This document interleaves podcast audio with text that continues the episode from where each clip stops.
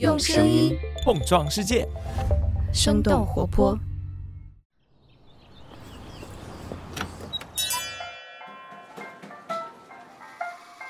您的生动早咖啡好了，请慢用。嗨，早上好呀！今天是二零二二年的双十一，星期五，这里是生动早咖啡，我是来自生动活泼的梦一，几条商业科技轻解读，和你打开全新的一天。不知道你是否听说过红牛平流层计划？二零一二年的时候，跳伞运动员鲍姆加特纳乘坐氢气球来到太空边缘，然后一跃而下，以超过一架超音速战机的速度自由落体，最后安全落地。这个筹备了四年的疯狂举动的背后，是一家被大众所熟知的公司——红牛。在体育中考、加班熬夜或者是剧烈运动的时候，我们可能都喝过这小小一罐的能量饮料。这也让很多人只是把红牛看作是一家饮料公司。不过，自1987年被推出以来，红牛通过体育打造出了一个庞大且独特的红牛宇宙。在这个宇宙里，这家饮料公司不仅仅是体育产业里最强的赞助商之一，它还扮演着俱乐部的老板、体育媒体巨头的角色。就在上个月，一手打造红牛宇宙的奥地利人马特西茨去世。那我们今天的早咖啡也希望借由这个时间点，和大家一起来回顾一下这个在体育和商业都收获了巨大成功的红牛宇宙是怎么被建立起来的。一家以卖糖水为主的公司到底是如何改变和颠覆体育产业的？那在这之前，我们先来关注几条简短的商业科技动态。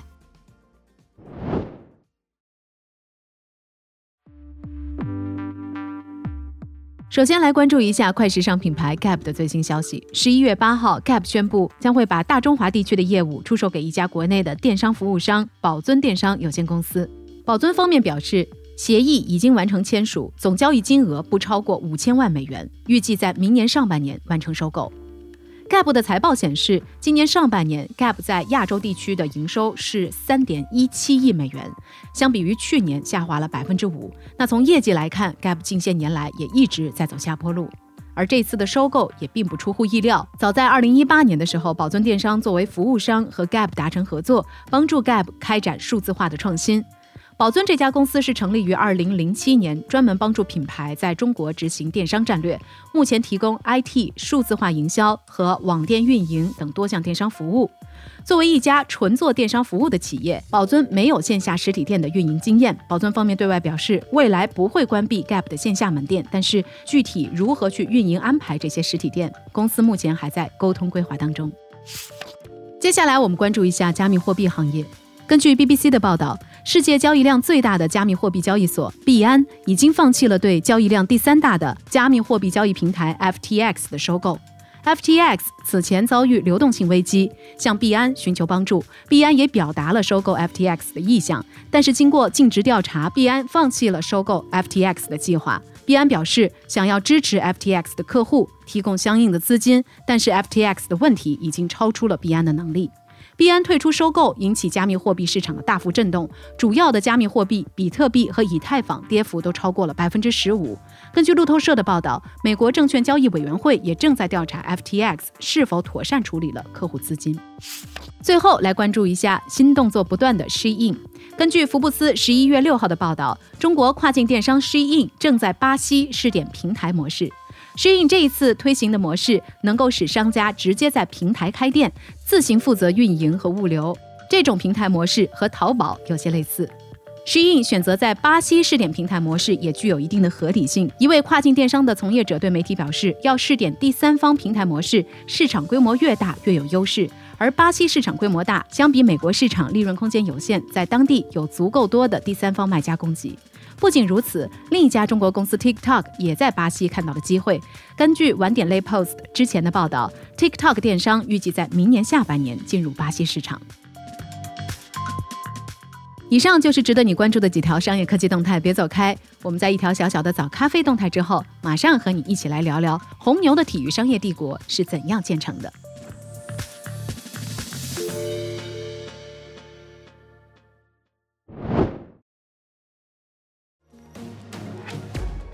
你好呀，我是梦一。接下来继续向你来汇报一下我们胡同周年月系列活动的新动态。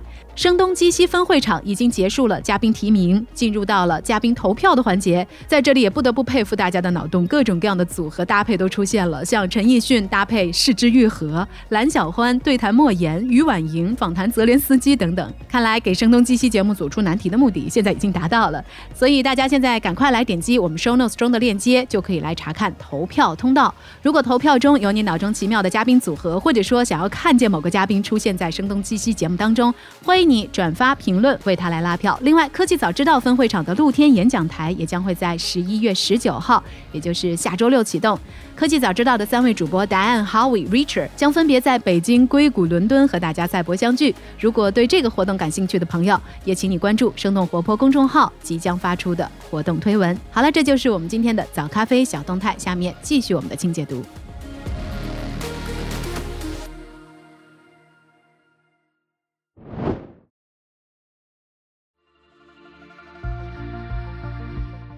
欢迎来到今天的清解读。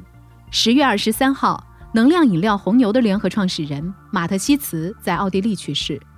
这位传奇的前佳洁士牙膏销售，把在泰国工人和卡车司机当中流行的本土提神剂红牛水，通过强大的体育营销，打造成为了享誉世界的能量饮料品牌红牛。纽约时报认为，红牛在营销上的成功和马特希茨本人的特质有着很大的关系。不过他本人生活低调，媒体上很少有他或者是这家公司高管的采访。设立在阿尔卑斯山间的总部也见不到公司的标志，这都是不愿见报的马特西茨所要求的。但是在另一方面，马特西茨又有别于那些只是把运动作为社交方式的老板们，他是一名不亚于专业人士的运动员，曾经是职业的足球运动员，做过长达十年的滑雪教练，而且呢在晚年的时候尝试了各种极限运动的挑战。这样的性格和经历也帮助他发展出对体育营销深刻的洞察力，让红牛成为了其他品牌必须要学习的教科书案例。从1987年正式推出红牛品牌以来，这小小一罐功能型能量饮料也撑起了品牌估值大约为1152亿人民币的商业帝国。红牛从1997年开始走向全球化，目前已经在超过170个国家上市销售。疫情之下，红牛的表现仍然相当出色。去年，红牛在全球范围内售出了近一百亿罐的饮料，集团营业额增长了百分之二十四，达到了七十八点二亿欧元，约合人民币五百六十九亿元。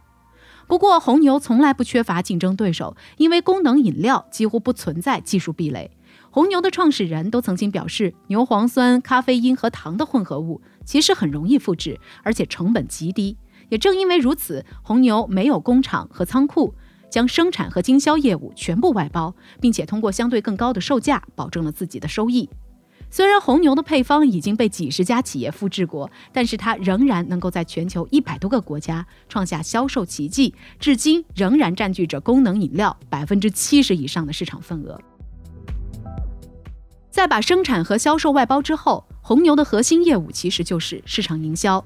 二零二零年，红牛在赞助和广告上总共花费了大约一百一十六亿元，占当年收入的四分之一左右，远远超过自己的竞争对手。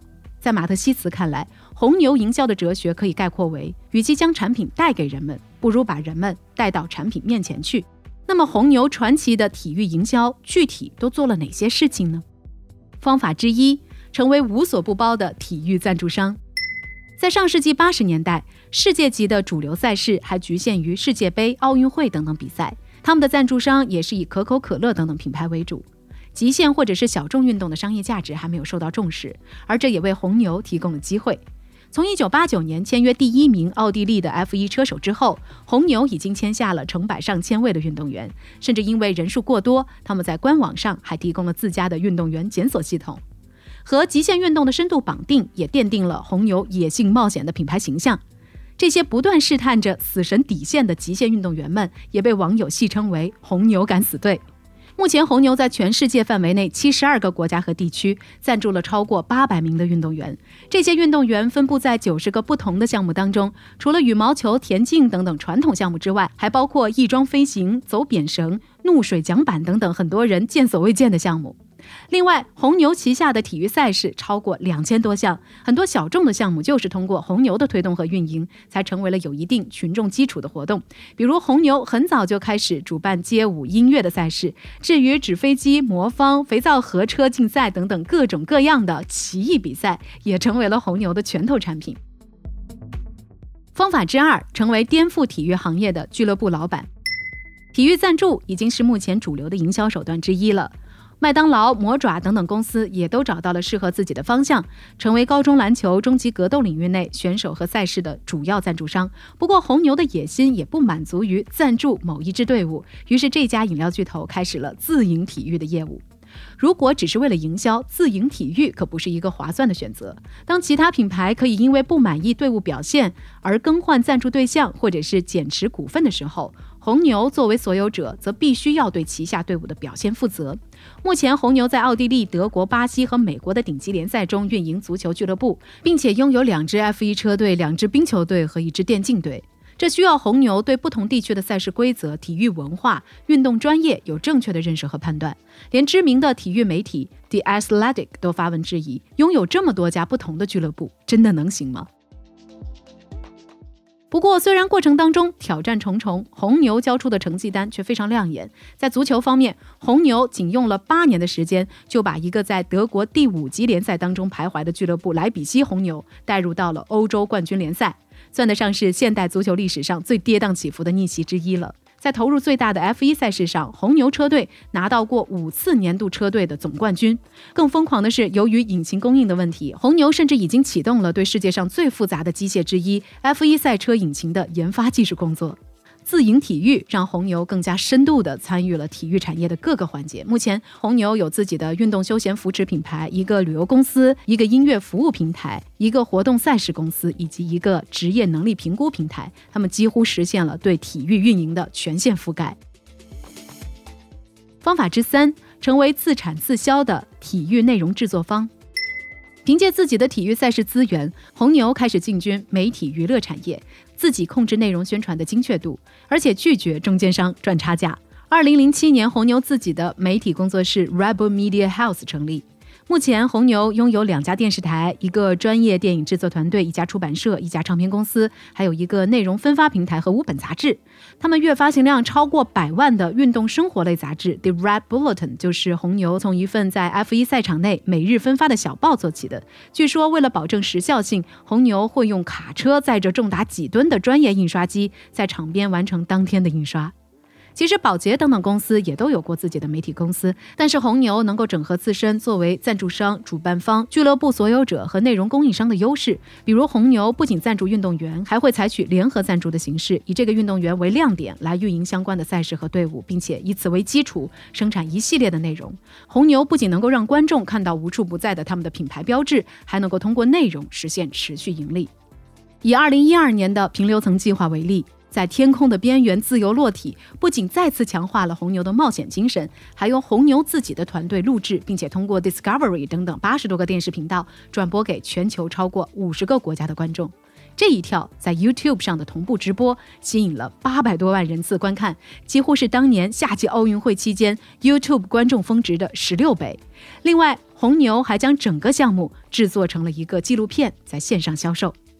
所以听到这儿，可能也有一些朋友会有些疑问：红牛在国内似乎并没有打造出这么强烈的形象。的确如此。由于复杂的代理权争端，国内目前有泰国、中国和奥地利三家红牛。我们今天所说的仅限于蓝银铝罐包装的奥地利红牛。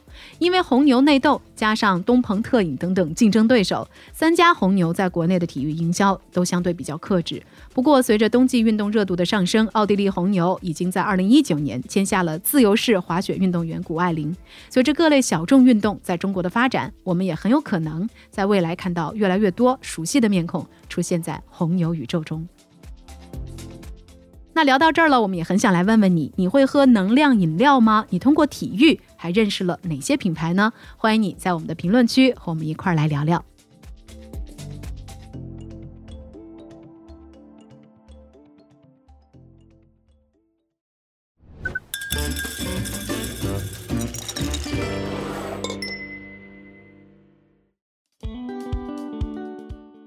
我们每周五回复咖啡豆的时间。今天我们要回复的是一位叫做纸鸢的朋友的留言。他说：“能介绍一下很多小城市里的独立咖啡馆的现状和前景吗？”那关于这个问题呢，我们早咖啡编辑部的伊凡也去做了一些研究，我们一块来听听他的回复吧。Hello，你好，纸鸢，我是一凡。首先感谢你的留言。的确，现在三四线城市，甚至是县城里，独立咖啡馆都越来越多了。纸鸢希望能了解一下这些咖啡馆的前景。先说现象，咖啡品牌，无论是星巴克、瑞幸这样的头部，还是独立咖啡店，都越来越多的下沉到了三线或者以下的城市。在一些地区，咖啡馆的数量以及营业额甚至超过了我们常规的预期。比如说，三十六氪有篇报道指出，吉林省东部的延吉市人口近六十九万，但是有八百多家咖啡店。如果用每一万人拥有的咖啡馆数量来算，延吉是上海的四倍多。这个现象的出现，首先当然是因为一二线城市咖啡渗透趋近于饱和，部分地区达到七成，所以下沉是获得高增长的办法。当然了，还有不少逃离大城市的年轻人，带着美好生活的期望回乡创业的情况。总之，结果就是咖啡对于所谓小城市的消费者来讲，也已经不再陌生了。不过，对于非连锁的独立咖啡馆而言，还是有一些不同。咖啡店呢，一般满足两种需求，一种是功能满足，也就是咖啡饮品的质量，那么这也是很多所谓精品咖啡馆主打的竞争力。另外一种需求是社交需求，也就是通过特定的消费场景来达成某种社交目的。独立咖啡店开在熟人社会为主的小城市，可能更可以突出社交的优势。如果这个咖啡店的主理人风格明确又独特，实现了品牌的人格化，有一定的老顾客的基础，那么效果可能还会更好。从消费者的角度来讲，三四线城市年轻人的消费力也不容小视。根据第六次人口普查数据显示，中国三线及以下城市的消费者占全国的七成以上。设想一下，一个十八线城市月入四千的年轻人。可能会比北京月入一万的年轻人更愿意去咖啡馆消费。不过，独立咖啡馆还是存在一些入乡随俗的问题。他们需要找到自己在饮品或者社交功能上的竞争力，而且要平衡大众和老客人的要求。目前，很多的主理人可能也并没有建立起长期的规划。此外，随着平台的下沉，独立咖啡馆还需要学会在夹击中生存。有人将这个生存法则呢总结为和星巴克比价格，和瑞幸比环境。和肯德基比品质。好的，感谢一凡的回复，也非常感谢纸鸢给我们的留言。如果你在自己的日常生活中也有些什么样的有趣新发现，别忘了分享给我们。我们的咖啡豆投递方式也在 show notes 当中可以找到。好了，这就是我们今天的生动早咖啡，我们在下周一一早再见啦，拜拜。这就是今天为你准备的生动早咖啡，希望能给你带来一整天的能量。如果你喜欢我们的节目，欢迎你分享给更多的朋友，这会对我们非常有帮助。同时，你也可以在公众号和微博搜索“生动活泼”，声是声音的声，这样就可以了解更多与我们节目相关的信息啦。生动早咖啡，期待与你下次再见。